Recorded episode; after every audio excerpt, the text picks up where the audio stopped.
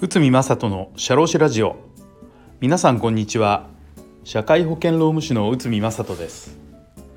この番組では私内海が日常の業務や日常のマネジメントで感じたことをお話しいたします、えー、今回はですねえーと、労務ネタということで就業規則についてです、え、よくあるご質問で就業規則はいつ作ったらいいのでしょうか？まあ、こんな質問をよくお受けするんですけどあのこれについてちょっとお話しさせていただきたいと思います。まあ、就業規則というのは労働基準法に沿って、えー、社員が働くルールを決めるものです。そして、まあ、社員従業員が10人以上になったら作るものとなっています。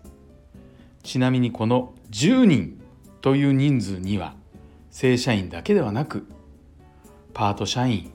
アルバイト社員なども含まれるということになります。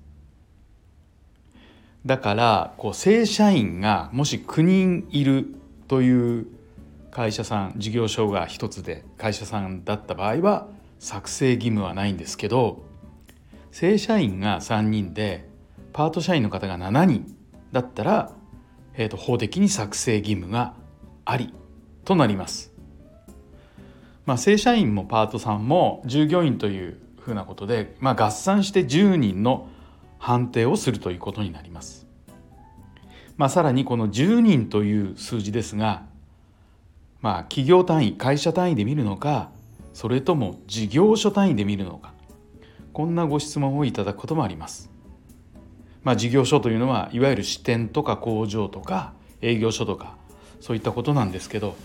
まあ、これこの単位はですねえーと、事業所の単位となります。だから一つの事業所に10人以上の従業員がいる場合事業所ごとに所轄の労働基準監督署に就業規則を届け出るのです。このように10人というルールの部分だけでも細かな決まりがあります。それから就業を作る就業規則を作る場合の手続きについてですけどまずこれあの必要な手続きとしては就業規則を作って従業員の代表から意見を聞いて意見書というものを提出してもらいます。もしくは従業員の過半数が加入する労働組合がある場合は労働組合から意見書を出してもらいます。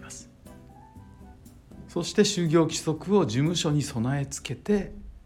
閲覧可能な状態にしますまあもちろん労働基準監督署には届け出をするということです。でまあこの意見書についてなんですけどあの意見書を就業規則に添付して労働基準監督署に届け出るんですけどこれあの意見なんで、まあ、極端なことを言うと反対意見や批判的な意見があっても、まあ、法的には問題ない。ということになりまして労働基準監督署は受け取る義務があるということになってます。ただ現実的には社員の同意を得ら得られてないならまずこれ作り直した方がいいですよと言われてこう戻されるケースも、まあ、現場でですねあの窓口等で、えー、見たこともあります。まあ、ここはケースバイケースなんじゃないでしょうかね。また従業員代表などからの意見書が提出されない場合もありますこの場合は意見書を求めても提出されなかった経緯の説明文を添付すれば OK です、まあ、いずれにせよ意見書などがないと受付をしてくれませんそれからこの就業規則の周知についてです、えー、就業規則を作って保存場所が例えば社長の机の中とか会社の金庫の中では意味がありません作成して作成作成した就業規則にはこう社員がこうどういったルールか知らせないといけないですよね。ですのであのもしそういった形で作ったけど社員に知らせてないといった場合は就業規則の効果というものはありません。ですのでこの法律では、えーと、例えば紙であった場合は事業所に、えー、備え付けて誰でも閲覧できる状態にする、まあ、もしくはあの社内のイントラネット等で誰でも閲覧できる環境にするとこういったことが法的に求められるということになります。就業就業規則を作っただけでは効果ありません。社員に伝えて初めて効果が発生するのです。